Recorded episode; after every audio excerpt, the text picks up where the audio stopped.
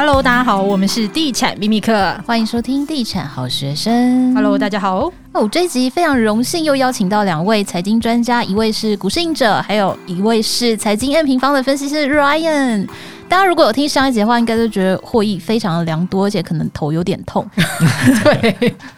所以这一集我们要谈一个轻松一点的话题，就是专家的第一次买房经验。好，那我们就先请两位先分别聊一下，就是自己本身购屋最要求的三大条件是什么？嗯、我们先请已经买房的赢者先来聊一下。好，因为其实我是研究股市以后，我就是觉得，哎、欸，房市其实也蛮有趣的。那我觉得房市最大的跟股市最大的差异就是，股票每人每个人的一张都是一样的，就你的台积电跟我台积电一样，你卖台积电把价格卖很差，我就只卖很差。可是房子就算是同一个地点、同一个建案、不同楼层、不同格局。我觉得那个都会有一个差异性，所以我就觉得说，那该怎么去找房子的这种独独一无二的稀有性？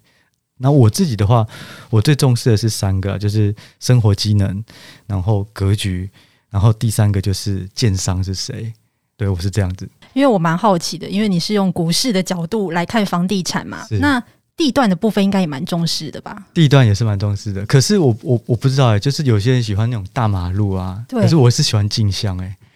那就是每个人的取舍不同。我喜欢一出门打开门的地方不是很多的车这种轰隆声，对，所以我我也是这种。我觉得生活机能某个程度对我来讲就是地段，因为地段好的，通常它的生活机能，不管是医疗或是这种呃环境啊、治安啊，可能也都是比较好一些。所以你锁定的是市中心的精华地段，但是在镜像里面。对，如果有钱的话。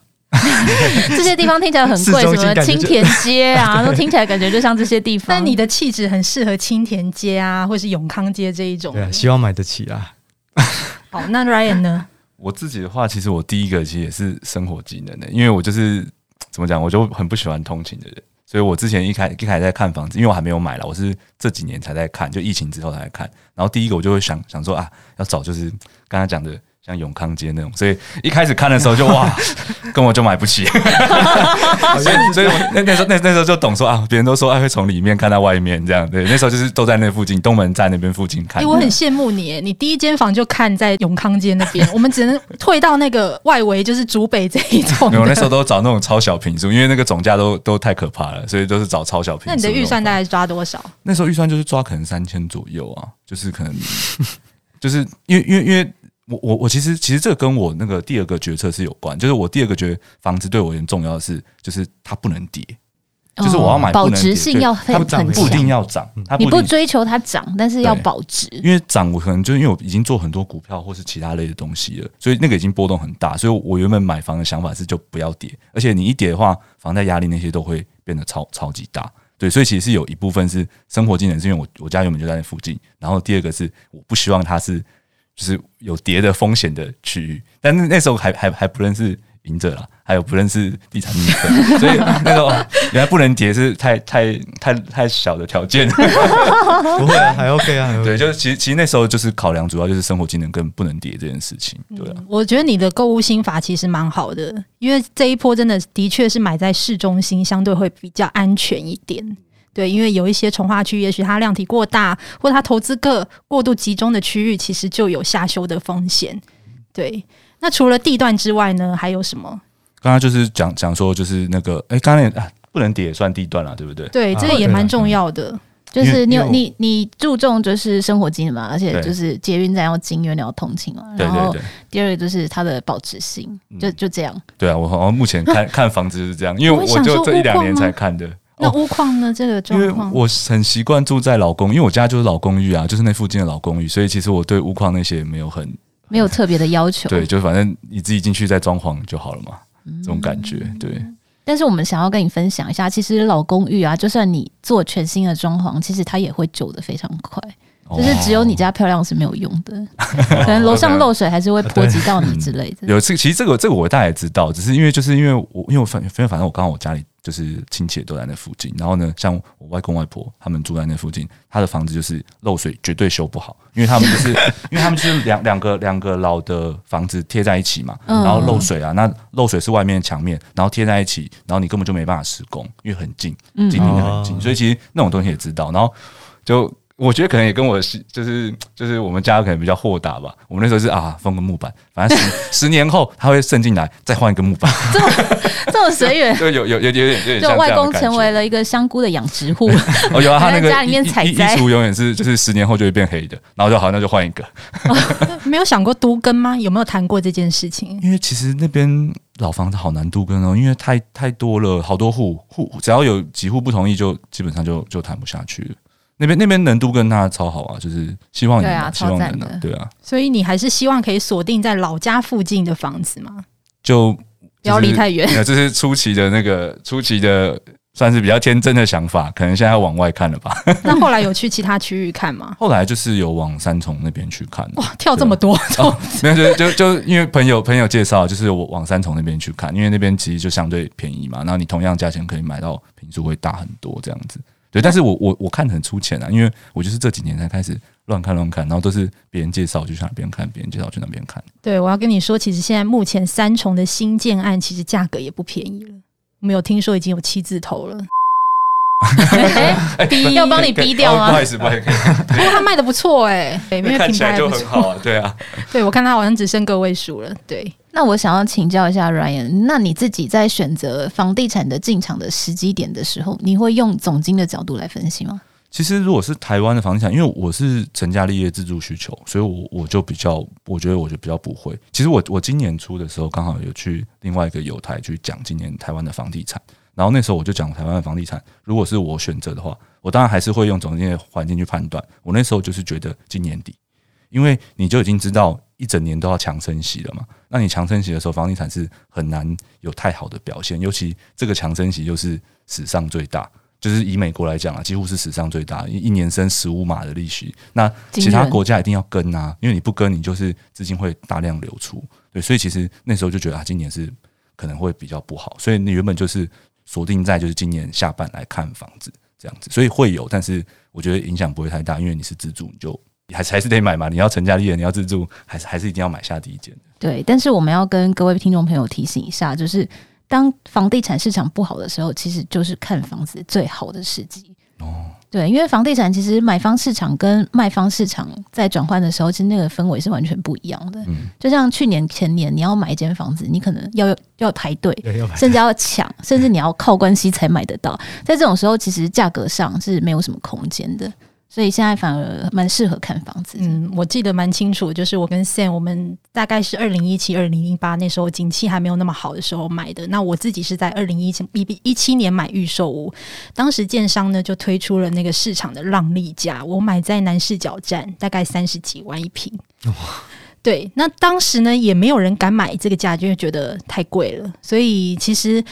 房市就跟股市一样，永远就是大家会追涨。然后不追跌，百分之八十人进场的时候呢，其实就要特别留意你是不是，所以也是个恐惧贪婪的概念。对，那现在呢，市场不好，其实反而是一个非常好的机会点，溢价空间也许会比较大。好，那我们请就是赢者来聊一下你，那你记得你第一次买房的买房经验吗？如果时间可以重来的话，你最想改变哪一个购物决策？我觉得有分两个部分，就我工作以后，因为我是家里在。在新北市，然后我家人就希望我就开始定存一间房子，然后所以我就那时候就先买了一个，可是因为家人选的啦，然后所以我就开始定存，所以那时候我没有太多的选择的的呃时间的过程。那后来到我自己自住，我自己选的是在五六年前，那那时候。我的经验印象就比较深啊，就是说那时候其实房价已经慢慢上来了。那不过呢，我想说如果能够租就先租，等到赚到更多钱再买。所以就是租的也看，买的也看。可是就是说当时的物件在台北市，你要稍微新一点、好一点的，其实也都不不便宜的。所以我后来就是看有没有买的。那后来就在工作的附近，我是在呃一零一那附近工作那时候，所以呢我就把。周围相关我们要的条件都一起去找，然后我一天约了十一间看，好累啊，好像四个房仲吧，还五个房仲，然后我一天看下来看了十一间，我后来就挑了第一间。我觉得就有时候就第一眼那一进去的感觉，对跟错就是直接就是就出来了。财经专家，你是用感觉最后这样？可是我 没有，就是说进去，就你一开始进去打开，哎、欸，那个楼梯很大又很宽敞，然后整个环境没有很脏乱，然后进去以后打开，哎、欸，这个格局你会觉得很舒服，整个视角，然后还有采光，就是那时候进去第一间觉得嗯好像还可以，再去看第二间，就越看后面都比不上第一间，后来就是跟第一间谈的。可是我觉得谈价的过程。也很也很算辛苦了，就是你要去一直去猜对方的底价。那那时候如果就是说钱不够多的话，我觉得也不一定就可以买得到。那那时候我们就是喊一个蛮离离谱的价格，也不是离谱，可能他开的价格也开得很离谱啦。等那时候他是开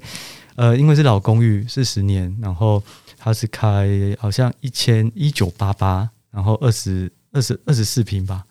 我就是我觉得算蛮贵的。一瓶应该是超六十六六六七五五年前啊，对啊，那那时候我们就是直接把它砍个四百万四百多万，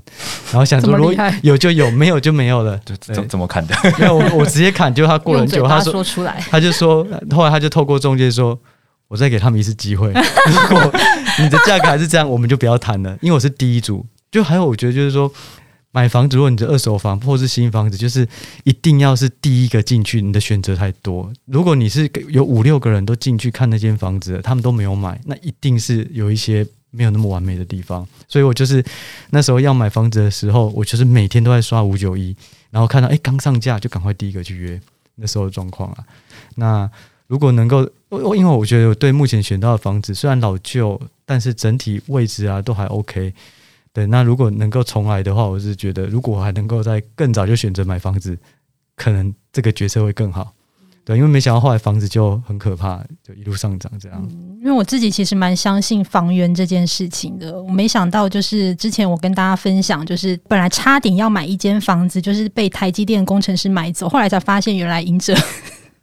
这哥哥也是住在那个社区 啊，对，这么巧，真的实在是太巧，真的很有缘。那可见那个房子的确还不错。对，当初那个我们要约这一集录音之前，赢者就是说，Ryan 有一个问题想要问我们。哦，对，就是我刚才说，我刚才很很好奇赢者怎么砍价的这个，对，因为因为我是看房的新手嘛，然后我就是其实，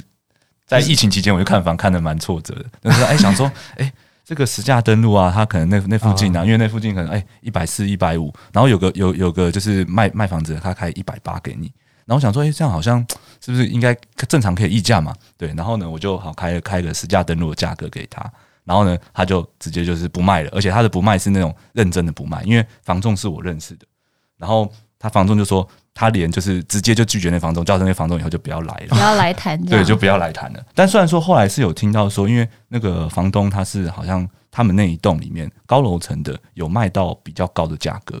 这样子，他是就是有有听说到这件事情。但是因为我看那间是低楼层啊，但是哎、欸，没想到好像房东跟你见面的时候也还好还好，然后突然哎、欸、你报个价过去，他就好像哎、欸、生气了，他就不卖了这种感觉。因为其实中古屋的市场，它在溢价上更烦的一点就是每个屋主。他的状况不一样，个性也不一样，所以也不是可以一招走遍天下，嗯、所以还是要看哎、欸、屋主他的他有没有在他有没有在急售啊，嗯、或者是他本身有没有资金需求，其实这些都会影响到你溢价的幅度。哦、那当然我们还是有一些准则啦。对我，我建议啦。现在其实因为实价登录都蛮透明化的，所以可以先参考就是半年到一年的成交行情，然后去做比较合理的判断。那另外一个部分呢，其实如果你看中古屋的话，其实你不只要看优点。你也可以把缺点的部分一一的厘清清楚，比如说它有 BI，，或是漏水，或者它楼层比较不好，或者它在车道上方，或者它在四楼，这种其实就会有比较好的议价空间。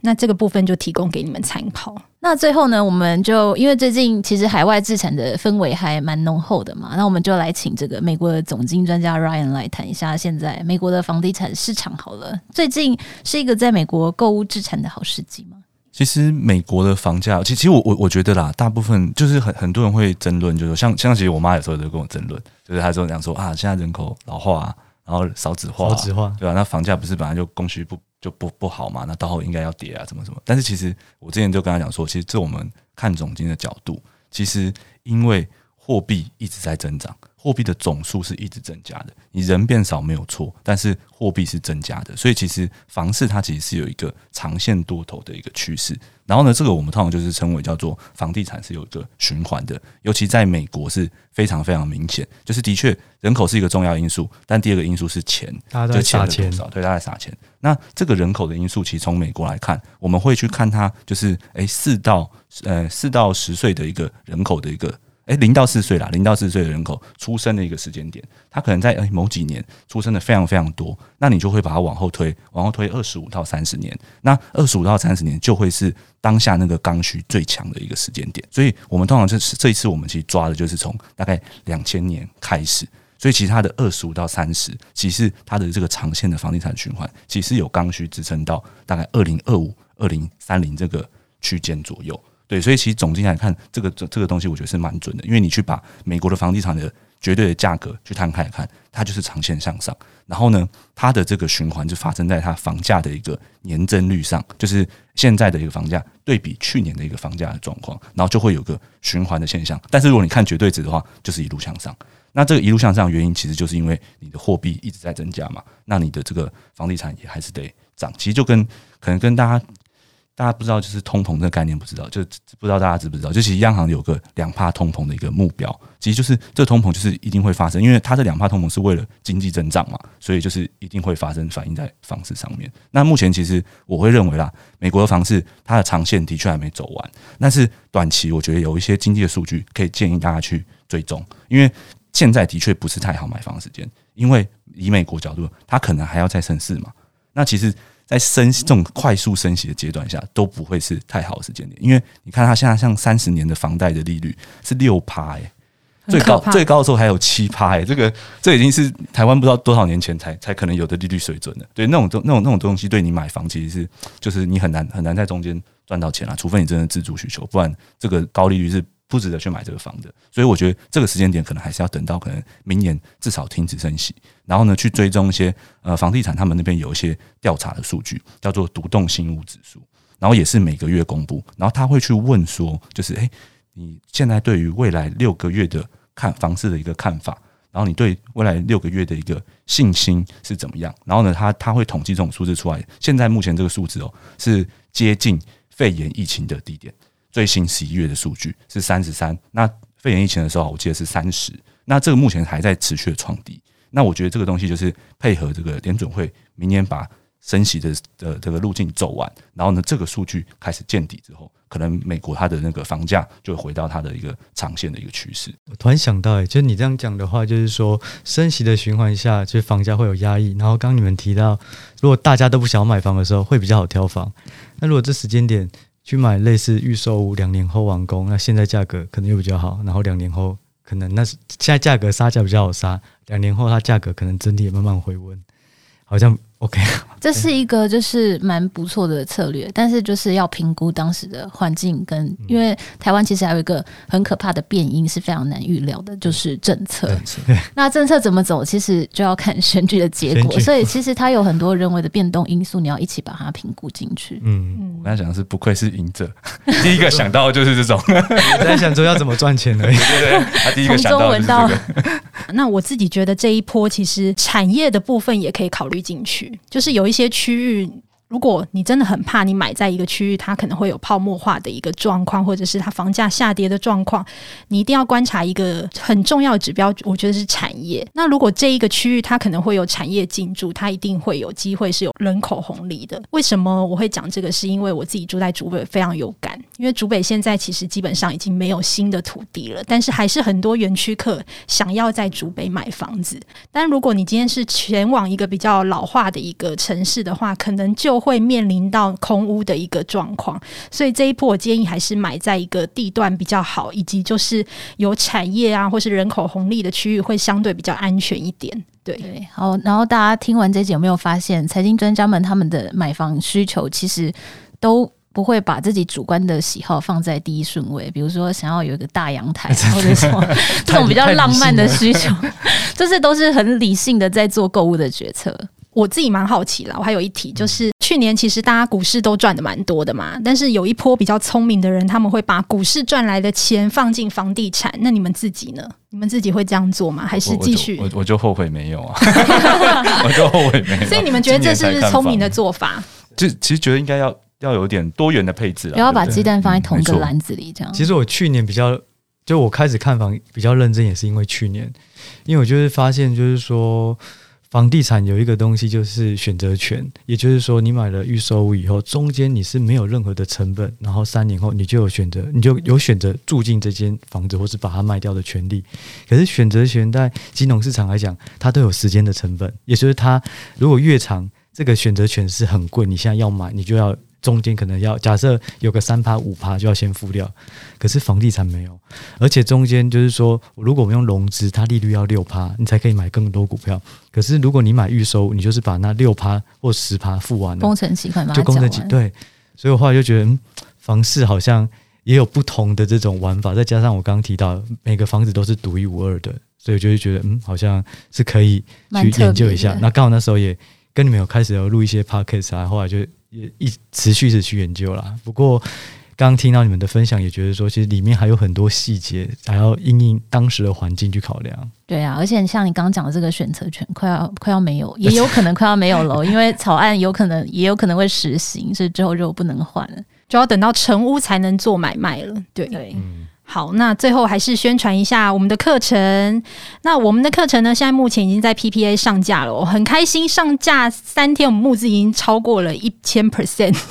的目标进度。对，那很多人想要买房子的人也蛮多的。对，因为我们其实今天在录音之前就遇到外面的工作人员，他们就说，诶，他会买我们的课程，因为他虽然现在还买不起房子，但是他很想要拥有自己的房子，所以他先把这个课先上起来，先做准备。那我们的课程内容。其实包含了就是买房的第一步到最后一步，包括解密预售屋啊、新城屋啊、中古屋的议价攻略，教你怎么看懂格局，这个也蛮重要的。再来就是识别很多陷阱跟话术，判别什么是夹层屋、工业宅或者是像事务所这种房子哦。我们其实也把课程内容整理的其他教材，包括看房的 checklist 啊、选屋的自评表、贷款的检核表，就是让你在买房的各个阶段都像吃了定心丸一样。那如果就是你已经已经买了房子啊，或者你现在正在准备投期款，想要知道怎么把你的资产变大话，那赢者跟 Ryan 现在也有一个资产配置的实战课，那要不要跟大家分享一下？那我简单提一下，就是说，在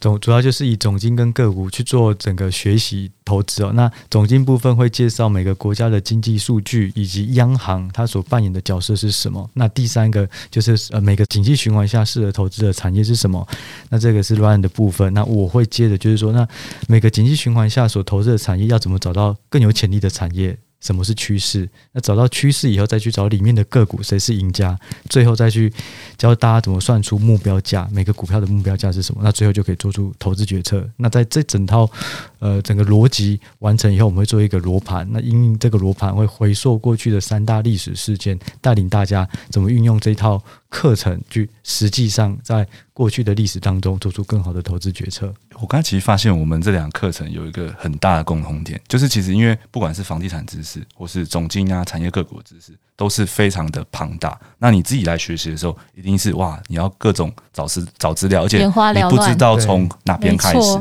那我们都是步骤的诶、欸。对，重点是你这么多资讯的时候，错误的资讯其实也很多。哦，对对对。如果你自己做功课的话，没有人带领着你，其实也很容易学习到错的知识。我们等于直接帮你收敛，然后有步骤去思考这件事情。其实最重要就是说要找到对的方向跟脉络，那个学习可能效率会更好。感觉我们好像都在自肥，可是真的很认真，好好因为做课程的时候真的是这样。我们刚才讨论说，还是我们四个一起做一堂课程，感觉应该会卖的很好。好啦，这么棒的武功秘籍送给大家，那相关的资讯我们就放在下面的资讯栏连接，有兴趣可以来看一下。那么这一集都到这里喽。如果想要我们就是四个可以一起开课的话，也可以到我们的粉丝专页告诉我们，我们会慎重考虑一下。好，那就大家拜拜喽，拜拜，拜拜，谢谢大家。